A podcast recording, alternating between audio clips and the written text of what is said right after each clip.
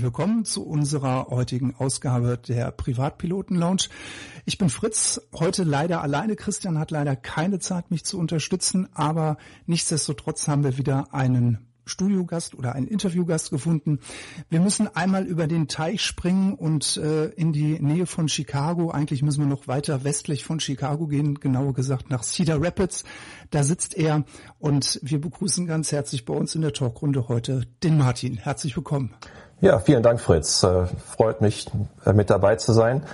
Äh, ja, mein Name ist Martin Pauli. Ich bin 49 Jahre alt, bin in Deutschland am Niederrhein aufgewachsen, habe Informatik studiert, bin Diplom-Informatiker an der RWTH Aachen und habe mit 14 Jahren in Deutschland mit dem Segelflug begonnen. Das war am Grefrater Niershorst, nicht weit von Mönchengladbach und Düsseldorf, nahe der niederländischen Grenze.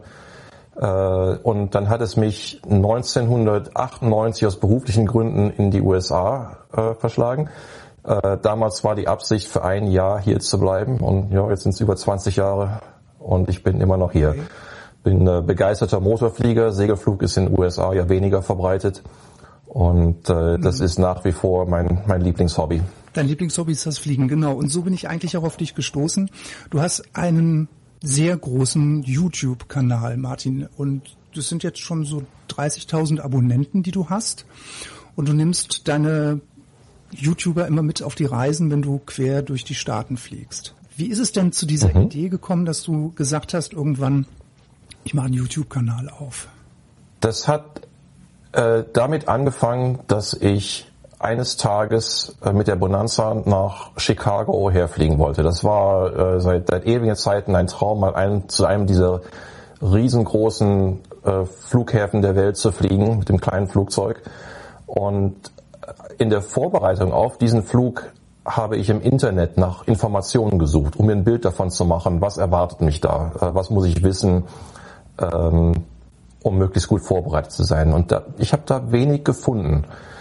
Und äh, ein befreundeter Pilot, der mitgeflogen ist auf diesem Flug, hat damals diese noch relativ neuen GoPro-Kameras gehabt. Er hatte eine davon. Wir haben dann noch eine zweite organisiert und ich hatte ein bisschen äh, Ton-Equipment.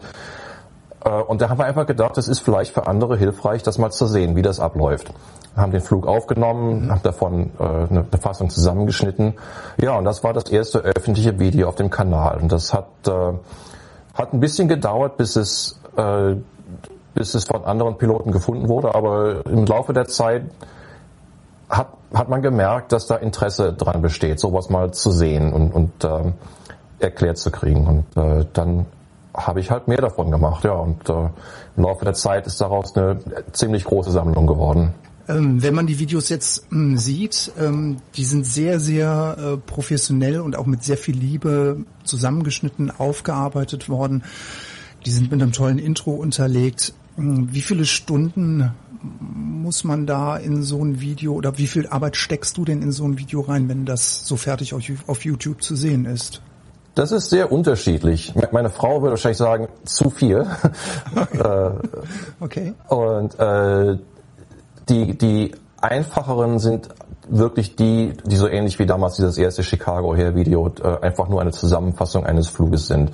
Ähm, ich würde sagen, im Schnitt vielleicht zwischen fünf und zehn Stunden äh, Nachbearbeitung für ein, ein solches Video. Oh. Äh, etwas, etwas größer sind dann manche Projekte, die, die weniger mit einem konkreten Flug zu tun haben und äh, mehr so äh, Lernvideos sind. Zum Beispiel gibt es da eins über, äh, über äh, Gemischmanagement, Mixture Management, Lean of Peak. Äh, oder es gibt eine kleine Serie über das Fliegen mit mehrmotorigen Flugzeugen. Und da können dann schon mal zwischen 50 und 100 Stunden in ein Video reingehen. Okay. Ich meine nämlich auch so ein Video bei dir gesehen zu haben. Da war deine Bonnie, glaube ich, äh, in der Motorüberholung und dann hast du neue Werte mhm. hast du dir erflogen, glaube ich. Ne? Da hattest du hast auch jetzt momentan dein Cockpit umgestellt. Richtig. Du bist jetzt auf Digital Cockpit bist du jetzt umgestiegen. Dadurch hast du natürlich jetzt auch nochmal die Möglichkeit, am Motor noch feiner zu justieren während des Fluges. Ähm, da läuft bei dir immer sehr viel Liebe ins Detail rein, kann man dann sehen, weil du dann Tabellen einblendest für den Zuschauer. Also es ist unglaublich viel. Hast du denn helfende Hände beim, beim Schnitt oder machst du es wirklich alleine? Den, den Schnitt und die, äh, die Nachbearbeitung des Videos mache ich wirklich alleine. Ähm, ab und zu kommt es mal vor, dass beim Drehen jemand hilft, äh, je nachdem, was für ein Projekt es ist. Aber die, die allermeisten Dinge mache ich wirklich alleine. Ähm, nicht, weil ich keine Hilfe möchte, sondern äh, weil es einfach so viel Flexibilität erfordert, dass äh, äh, hobbymäßig jedenfalls man von niemandem erwarten kann, dass er da einfach, äh, dass er da einfach mitmacht. Du hattest jetzt gesagt, du hattest, der Anfang war eigentlich dafür gedacht, um zu zeigen, wie man so einen großen Flughafen Chicago jetzt zum Beispiel anfliegt. Ähm, kriegst du eigentlich Fanpost, so altmodisch, wie man das kennt? nee, also, also nicht altmodisch im Briefkasten. äh, was, äh, was aber an Feedback kommt, ist, ist ganz überwiegend aus Kommentaren auf YouTube. Und das ist ja auch die einfachste Möglichkeit, wenn man das, das Video sieht, da direkt einfach unten drunter einen Kommentar zu hinterlassen und dann äh, das, das freut mich auch immer zu, zu hören, was Leuten gefällt, was äh, manchmal was ihnen nicht gefällt. Und am schönsten ist es immer, wenn, wenn jemand äh, schreibt, dass er äh, die Videos gesehen hat über eine Zeit lang und dann mit der Fliegerei angefangen hat oder vielleicht hat, ist jemand früher mal geflogen und, und hat jetzt wieder angefangen, weil die Videos so einen kleinen Anstoß gegeben haben.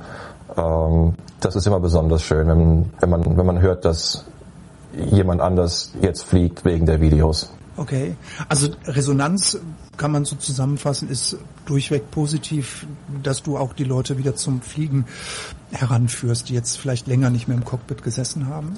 Ja, überwiegend positiv. Es, es gibt äh, es gibt natürlich immer mal äh, auch, auch andere Kommentare.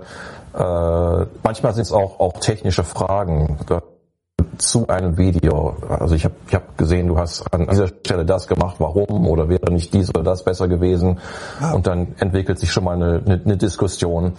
Äh, und, und manchmal lerne ich auch was daraus. Manchmal habe hab ich wirklich was, was falsch gemacht oder was, was gemacht, was, was man besser hätte machen können. Und äh, okay. das ist äh, so ein Nebeneffekt dieser Videos, dass, dass ich äh, immer noch was daraus lerne äh, nicht nur aus den Kommentaren, sondern auch aus dem ähm, aus dem Schnitt. Äh, wenn ich mir das Material ansehe, da fällt mir eigentlich immer irgendwas auf, was nicht so so ganz perfekt ist, wo man dann äh, ohne Videobeweis äh, wahrscheinlich gar nicht drauf gekommen wäre. Ah, okay. Ja, also ähm, manchmal kann man es, glaube ich, erkennen. da gab es auch mal eins, da bist du auch, glaube ich, nach Chicago geflogen und äh, hattest dir aus Versehen, glaube ich, eine VOA eingedreht, wolltest aber eigentlich aufs ILS irgendwie kommen. Mhm. Und das, da bist du dann aber auch so selbstkritisch, dass du sagst, ah, das schreibe ich jetzt aber auch nochmal hier mit rein, dass ich hier die falsche Frequenz erwischt habe oder falsch gelesen habe im, im, äh, auf dem Jefferson-Blatt.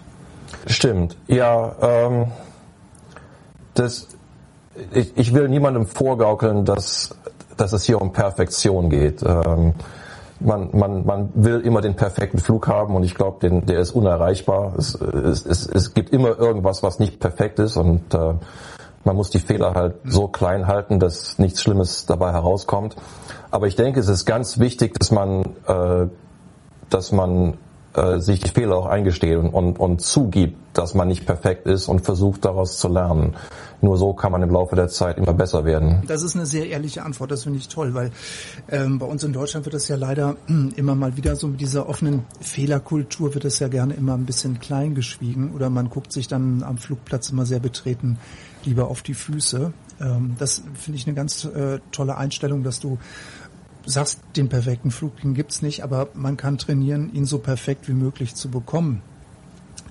Jetzt aber nochmal Stichwort Fans. Ich habe ein Video gesehen, da bist du im Abflug und ähm, der Controller oder irgendein anderer spricht dich an, hey, ist that Martin?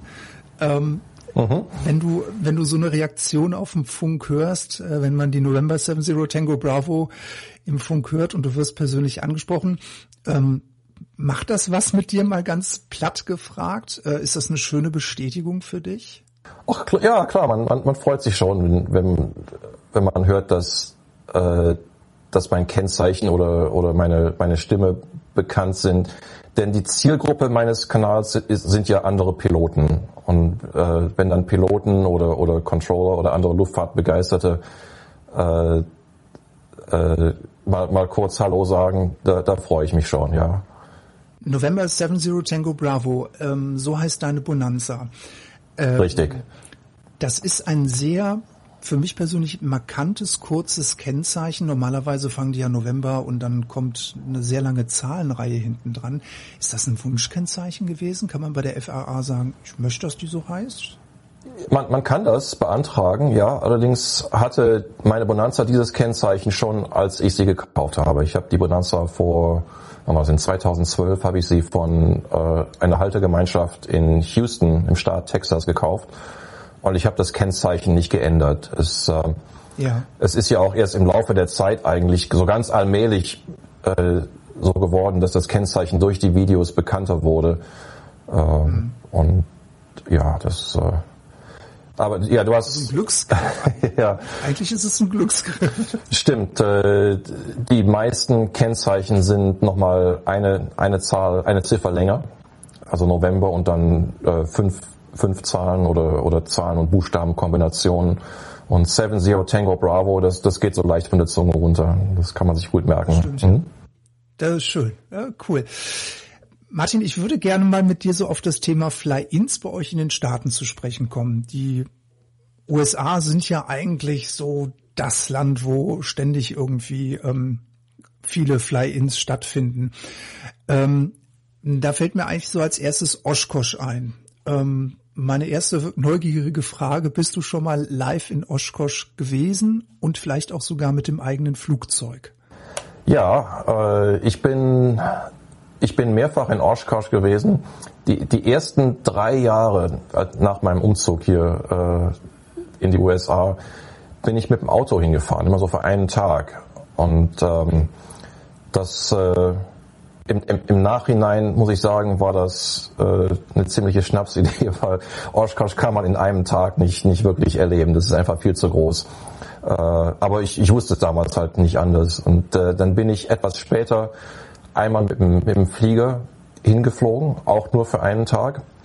Und erst 2019 bin ich zum ersten Mal äh, längere Zeit dort gewesen. Bin am Freitag vorher schon hingeflogen habe mein, mein Zelt neben dem Flugzeug aufgebaut, wie ja, Zehntausende andere auch.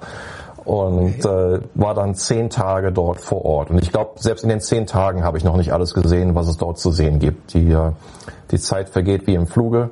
Und äh, die, die Dimension ist für, äh, äh für, für deutsche Luftfahrtverhältnisse einfach unvorstellbar. Also es gibt außerhalb der USA nichts Vergleichbares in dieser Größenordnung. Ja gut, es, es ist ja eigentlich das, äh, das Event schlechthin auch bei euch in den Staaten eigentlich, ne? Richtig, ja. Es gibt noch, ja. es gibt ein, äh, ein zweites, das auch sehr groß ist, allerdings nicht so groß wie Oshkosh, das ist äh, Sun and Fun. Das ist im äh, Frühjahr immer in Florida, in der Stadt Lakeland.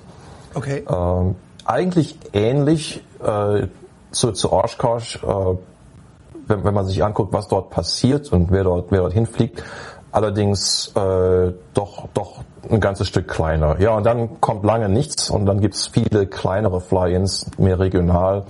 Ja. Ähm, aber Sun Fun und, Osh und äh, Air Venture, äh, das EAA Fly in Oshkosh, Wisconsin, das sind die beiden großen.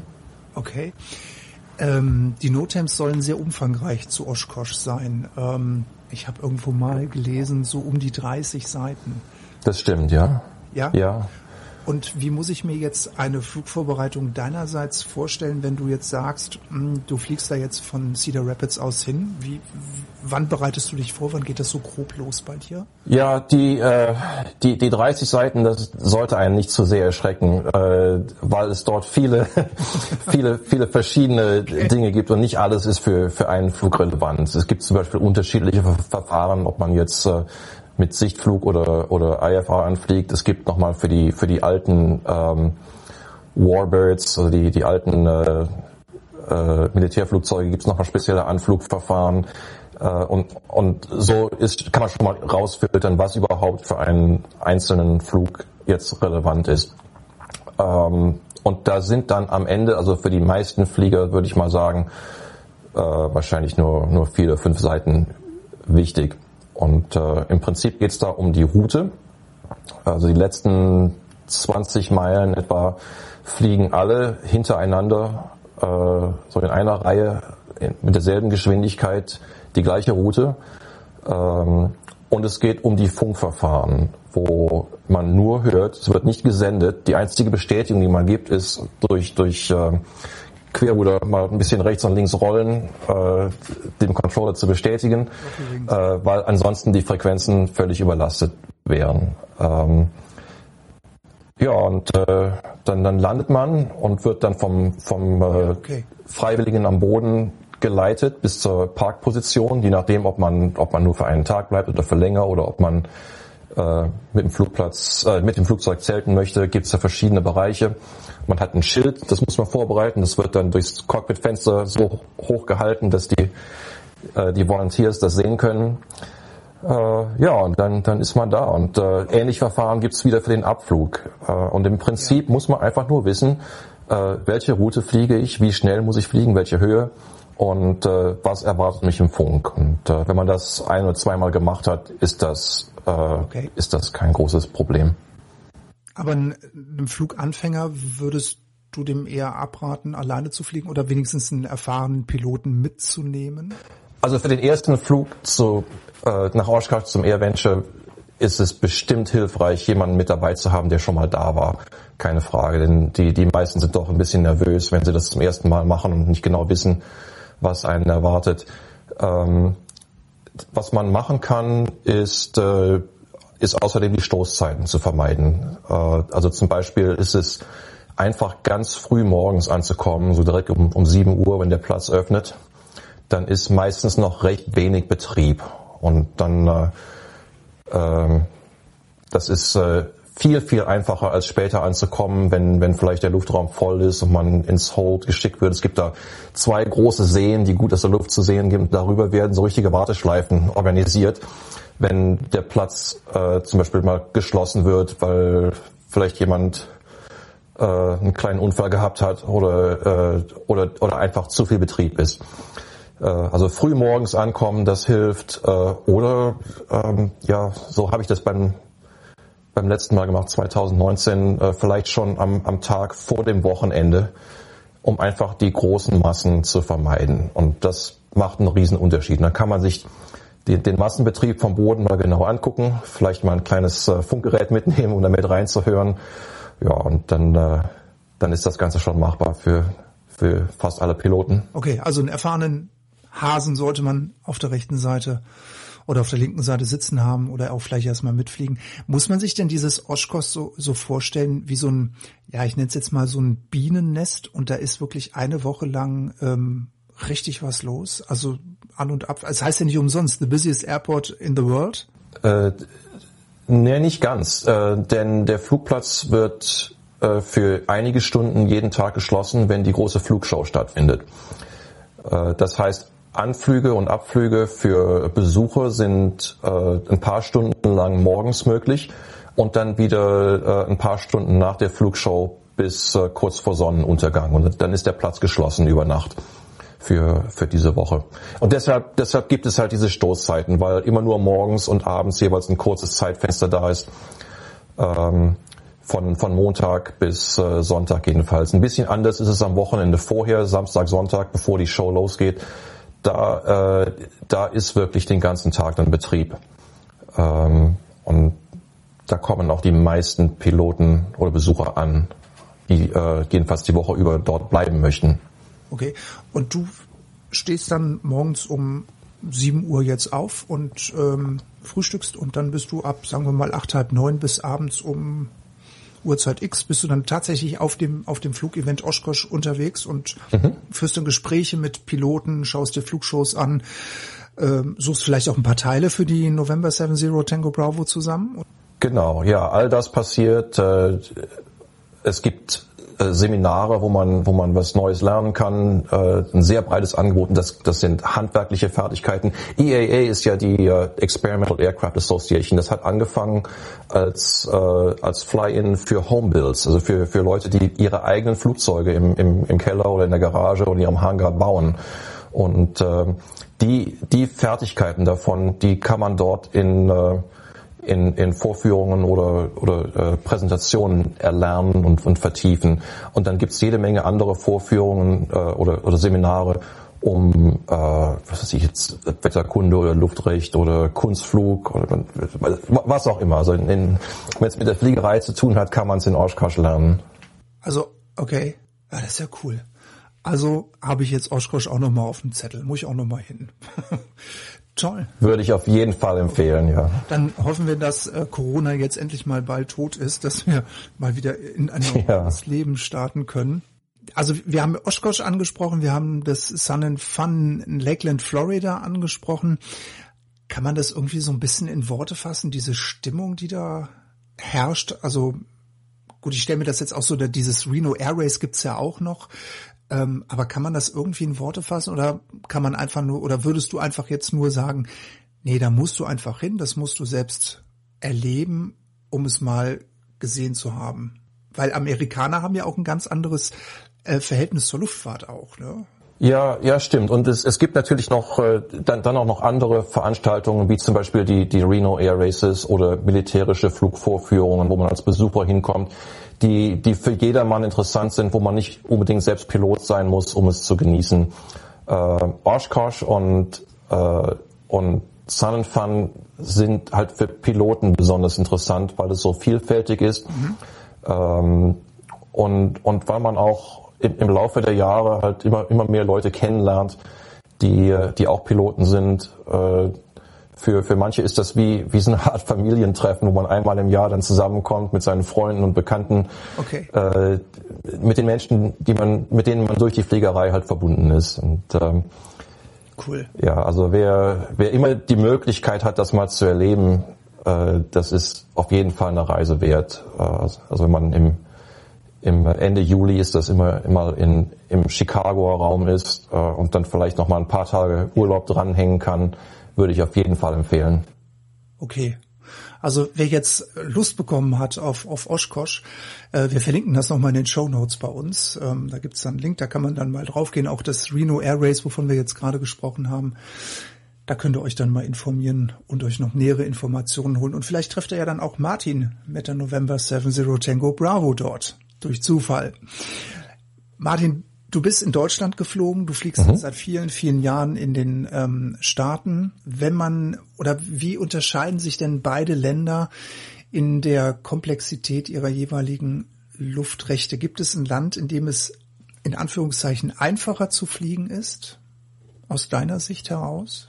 Äh, also wenn es ums Luftrecht geht, gibt es, glaube ich, mehr Gemeinsamkeiten als Unterschiede. Und das ist auch nicht überraschend, denn es gibt ja die äh, ICAO-Richtlinien, die eigentlich für alle Länder der Welt gelten, wo geflogen wird. Mhm. Und das, das nationale Luftrecht ist, ähm, wenn es um Dinge wie Luftraumstruktur geht oder Instrumentenflugverfahren, ist, äh, ist, ist im mhm. Prinzip sehr ähnlich. Ähm, in der Praxis ist es dann doch oft ein bisschen anders.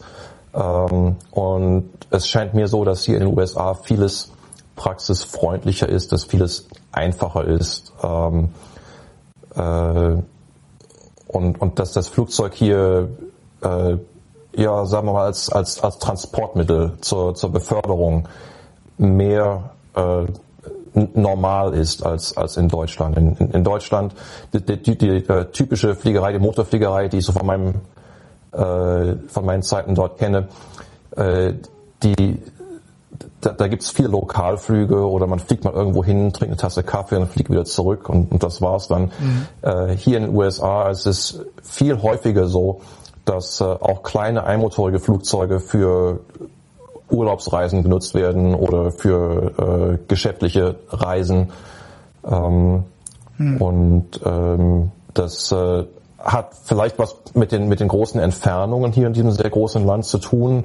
Aber äh, ein bisschen ist es, glaube ich, auch die, die größere Freiheit, die man, die man hat äh, als, als Pilot, als, als Flieger hier in den USA. Und das, das fängt damit an, dass es zum Beispiel ähm, an den meisten Flugplätzen keine, keine Öffnungszeiten gibt. Der Flugplatz ist immer geöffnet. Man, man braucht da keinen Beauftragten für Luftaufsicht oder, oder Flugleiter. Das geht alles, äh, das wird alles unter den Piloten selbst geregelt. Und äh, äh, fast alle Flugplätze haben, äh, haben äh, Befeuerung für äh, die Landebahnen und die Taxiways, ja. die man selber mit dem, mit dem Mikrofon übers Funkgerät einschalten kann, wenn man sie braucht. Und, äh, ist das dieses berühmte dreimal draufdrücken? Ja, genau. Je, je öfter ich drücke, zwischen drei und sieben Mal, je mehr, je mehr ich drücke, desto heller wird es. Äh, und so kann ich mir die Lichter selber anschalten. Ähm, und äh, Nachtflug ist hier zum Beispiel völlig normal. Das ist, das ist in der Privatpilotenlizenz mit enthalten. Man kann keinen PPL machen ohne Nachtflugberechtigung. Oder äh, ich weiß nicht, ob es CVFR, ob es das heute in Deutschland noch gibt, diesen kontrollierten Sichtflug. Äh, das ist ja, ja, also NVFR gibt's, äh, musst du dann eine extra Lizenz machen, ist bei uns auch zum Beispiel der Einstieg für äh, das IFR-Rating. Mhm dass du also ohne ohne diese Nachtflug äh, VFR Berechtigung kannst du nicht in die ins IFA einsteigen. Ah, ja. Ist bei uns immer noch sehr ähm, stringent wird das immer noch voneinander getrennt. W würdest du denn äh, sagen, dass das dass das also Fliegen bei euch in Amerika ist einfacher? Obwohl also klar Luftrecht äh, klar ICAO Standard, aber so generell ähm, Ausbildung ähm, ist kommt man da leichter zum Schein oder wird es dem, dem Anwärter leichter gemacht? Äh, das kann ich, glaube ich, nur schwer beurteilen, weil sich in den 20 Jahren, in denen ich nicht mehr in Deutschland lebe, in Europa so viel geändert hat mit den Lizenzen, dass ich, dass ich gar nicht mehr weiß, wie das heute aussieht. Aber ich kann ein bisschen beschreiben, wie es hier aussieht. Ähm, also für die Privatpilotenlizenz muss man 40 Stunden fliegen. Ja. Äh, Minimum, davon mindestens 20 mit Lehrer. Es wird auch viel Solo gemacht. Okay. Ähm, und äh, ist, glaube ich, selten, dass jemand mit 40 Stunden auskommt, ja. aber das ist die vorgeschriebene Mindestzahl. Äh, und das schließt Nachtflug ein, das, äh, da ist Überlandflugtraining mit dabei, da ist dieser kontrollierte Sichtflug mit dabei und da sind sogar mindestens drei Stunden Instrumentenflugtraining mit dabei. Man, äh, man will einfach äh, sicherstellen, dass jemand, der mal ähm, versehentlich in die Wolken reinfliegt, was äh, nachts zum Beispiel gar nicht so, äh, so unwahrscheinlich ist, äh, weiß, wie er damit klarkommt und wie er da sicher wieder rauskommt. Ähm, und dann kann man sehr sinnvoll. Ja, ja. Äh, dann kann man äh, äh, die Prüfung machen. Es gibt, äh, wie ich das damals von Deutschland auch kenne, eine theoretische Prüfung, so Multiple Choice, und eine praktische Prüfung äh, mit so einem äh, äh, mit einer Art mündliche Prüfung und dann äh, natürlich der Prüfungsflug selber. Und dann ist man Privatpilot. Und äh, viele schließen dann die Instrumentenflugberechtigung an. Da muss man also nochmal 40 Stunden äh, Flugtraining investieren, mindestens 15 mit Lehre. Ähm, man kann hier auch mit einem, man nennt das ein, ein Safety Pilot, ein Sicherheitspilot, der auf dem rechten Sitz sitzt, der selber auch pri mindestens Privatpilot ist, der die Luftraumbeobachtung macht. Und dann kann man äh, mit so einer, mit so einer äh, Brille, die die Sicht einschränkt, äh, ja. selber üben. Ähm, ah, okay. Da gehört noch ein, ein längerer Überlandflug mit dazu und dann kann man die IFA-Berechtigung machen. Auch wieder eine schriftliche Prüfung und die praktische Prüfung.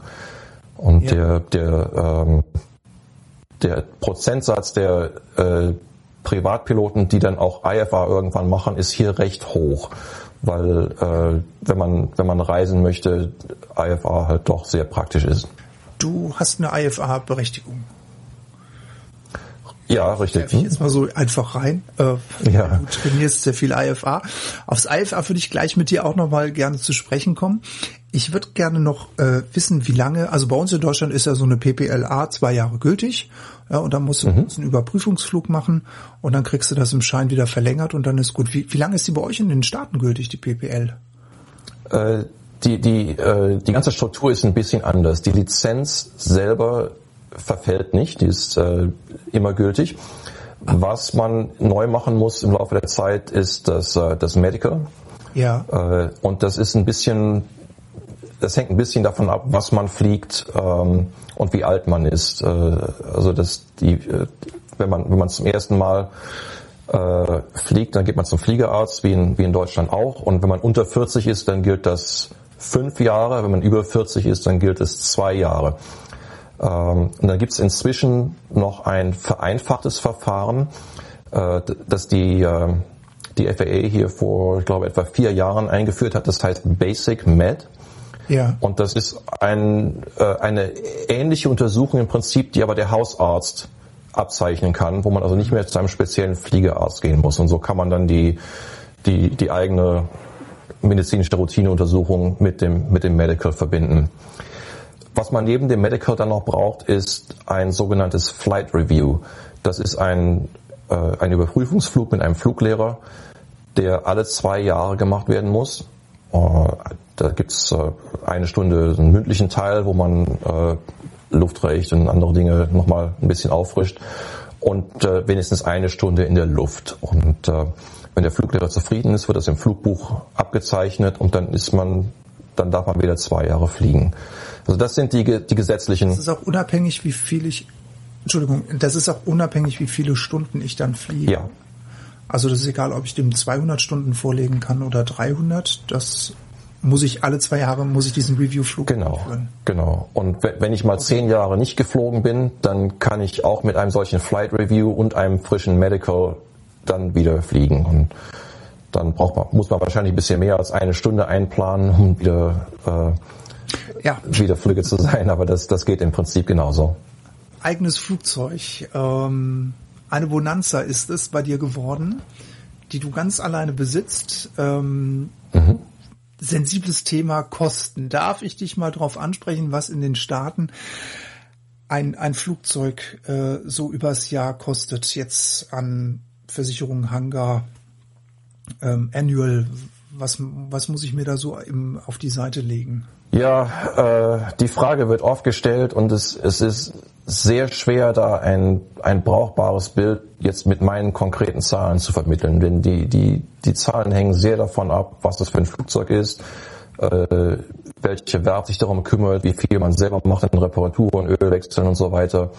Äh, Hangarpreise sind sehr verschieden äh, und auch Versicherungen zum Beispiel, das hängt sehr davon ab, welche Lizenzen und wie viel Flugerfahrung man hat. Ähm, äh, also, man kann es kurz zusammenfassen, ja, es ist nicht billig und äh, es, es erfordert für mich jedenfalls, dass man Kompromisse macht. Ich habe zum Beispiel äh, kein riesiges Haus, ich habe kein teures Auto, ähm, äh, ich habe keine anderen teuren Hobbys äh, und, und deshalb kann ich mir das Flugzeug leisten, weil, äh, weil ich mir halt vieles andere nicht leiste.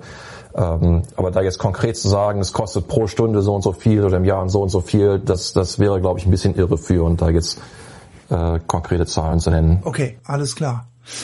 Ähm, wie viele Stunden fliegst du so circa übers Jahr VFR oder auch IFA? Ich glaube, also ich aus dem Gefühl raus würde ich sagen, du trainierst tatsächlich mehr IFA und fliegst mehr IFA, weil es dir, glaube ich, mehr Freiheiten gibt, um Destinationen in den Staaten zu erreichen, als dass du VFR fliegst. Also ich habe es, glaube ich, in Espen bist du, glaube ich, mal VFR irgendwie abgeflogen, aber mhm.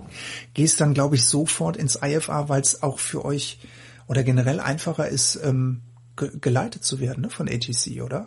Ja, in Aspen, das war wirklich die ganze Zeit IFA. Aber im, im Prinzip ist es ähm, hier im Mittleren Westen jedenfalls oder ähm, alles, was nicht in den, in den hohen Bergen ist, äh, da ist IFR für für mein Flugzeug, für, für meine Bonanza äh, immer die erste Wahl, ähm, wenn ich wenn ich über Land fliege, äh, mhm. weil man immer doch jemanden mit am Boden hat, der ein Auge auf einen wirft, der ein bisschen mithilft und ähm, äh, wenn es mal zu einem Unfall oder Zwischenfall kommen sollte, dann, äh, dann ist halt jemand da, der Search and Rescue organisiert.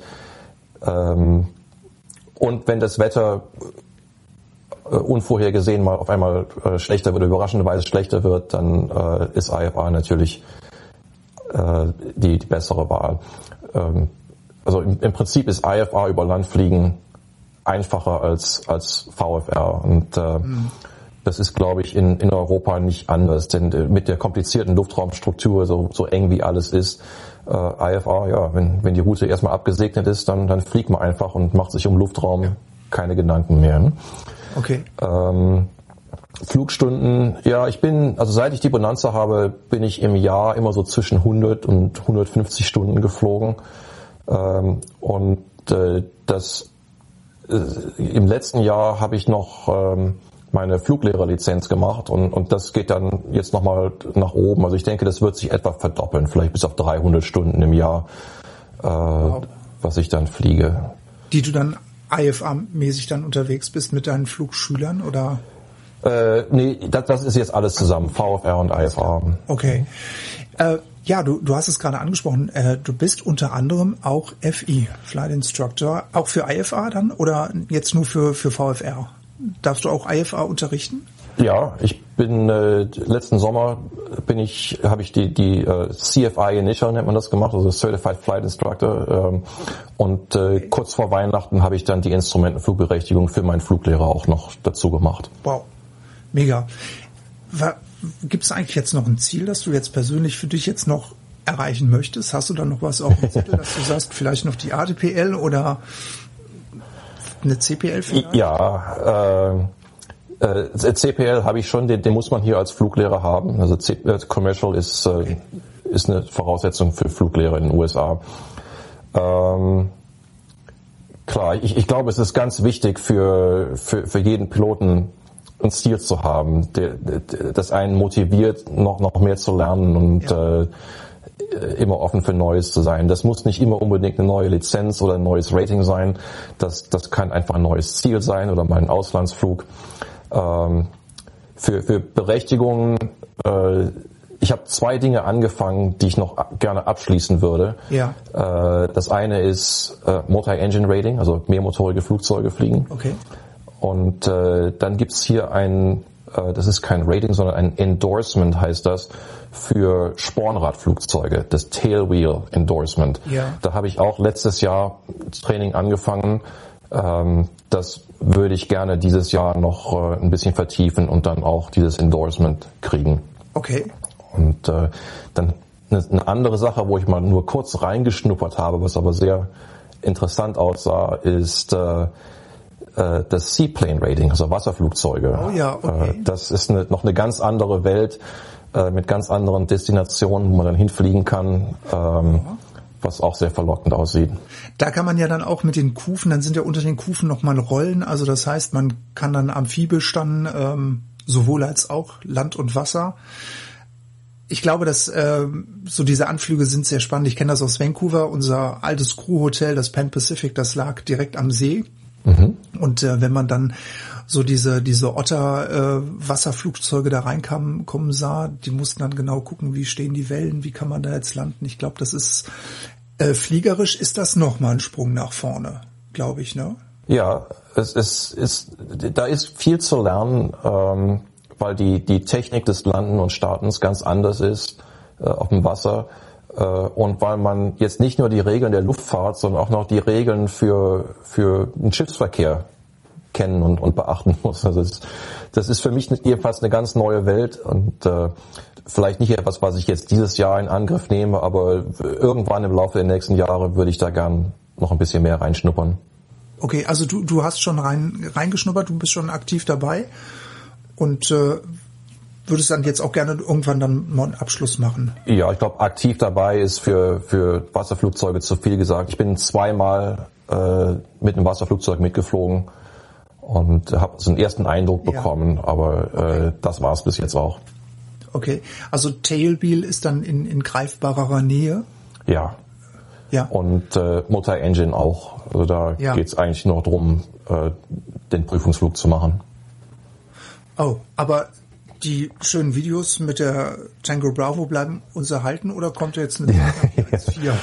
Nee, die, die bleiben erhalten. Äh, die bleiben und, erhalten, das ist gut. Und, und sollte irgendwann mal ein anderes Flugzeug kommen, was ich in näherer Zukunft nicht sehe, ähm, äh, allein schon aus finanziellen Gründen, dann müsste ich vielleicht gucken, das Kennzeichen November 70 Tango Bravo zu übertragen, denn das ist ja inzwischen zu so einer Art Markenname geworden. Ja, das ist äh, und äh, macht es dann auch für mich einfach. Ich glaube, ich merke jetzt schon, wenn ich mal ein anderes Flugzeug fliege, dann verhaspel ich mich manchmal und, und melde mich mit 70 Tango Bravo, auch wenn ich vielleicht in einem Schulflugzeug sitze. Okay. Und äh, das löst dann auch schon mal Gelächter aus? Oder fangen wir mal so rum. Flugschüler, ähm, wie bekannt bist du bei deinen Flugschülern? Am, oder in deinem Verein, wo du noch schulst nebenbei? Kennt man den Martin Pauli da? Ja klar, äh, kennt man dich, aber ja, die, die kennen mich mehr, weil sie mit mir fliegen, als, als aus meinen Videos. Manche kennen mich aus den Videos. Aber, äh, äh, okay. Das, das ist jetzt nicht so, dass, dass Leute speziell zu mir kommen, um mit mir zu trainieren, nur weil sie mich aus den Videos kennen. Das hat es ja. bis jetzt jedenfalls noch nicht gegeben. Okay, aber wäre schön, ne? also wenn die jetzt alle schreien, ich will mit Martin fliegen, weil ich kenne den aus den Videos. okay, ja, Mensch Martin, das war richtig nett. Vielen, vielen herzlichen Dank, dass du uns einen Einblick ähm, in deinen YouTube-Kanal gegeben hast. Wir würden das gerne in unseren Show Notes ähm, mit verlinken, wenn du erlaubst, damit Natürlich, gerne, ja. Diejenigen, die dich äh, jetzt äh, vielleicht noch nicht kennen und sagen, oh, da möchte ich jetzt aber auch mal die Tango Bravo kennenlernen, damit die mal gucken können, wo du denn überall so gewesen bist. Also es sind wunderschöne Videos, es sind 200, 300, wie viel hast du jetzt schon online? Es sind viele, ne? Ja, irgendwo zwischen 100 und 200. Ich kenne ja. die genaue Zahl gar nicht. Also sie sind großartig. Sie sind zwischen 35 Jahr und 50 Minuten. Sie sind mit tollen Erklärungen. Sie sind toll aufbereitet. Ich gucke sie immer sehr, sehr gerne. Sie sind sehr kurzweilig und man kann viel lernen. Wir verlinken euch das in den Show Notes. Da könnt ihr dann äh, draufschauen. Auch die Homepage von Martin in Cedar Rapids äh, verlinken wir euch dazu. Martin, ich darf mich an dieser Stelle ganz, ganz herzlich bei dir bedanken, dass du dir am Sonntagvormittag die Zeit genommen hast, mit uns hier abends zu sprechen. Äh, wir wünschen dir hier von Deutschland aus always many happy landings und äh, wünschen dir für die Zukunft alles Gute und äh, bleib vor allen Dingen gesund. Vielen Dank, Fritz. War schön mit dabei zu sein und alles Gute für dich und für den Podcast. Vielen herzlichen Dank. Und euch wünschen wir natürlich auch alles Gute. Always many happy landings. Passt gut auf euch auf. Das nächste Mal ist Christian dann auch wieder mit dabei. Dann sind wir wieder in einer gewohnten Dreierrunde, wie ihr das von uns kennt. Und bis dahin bleibt schön gesund und fliegt fleißig weiter.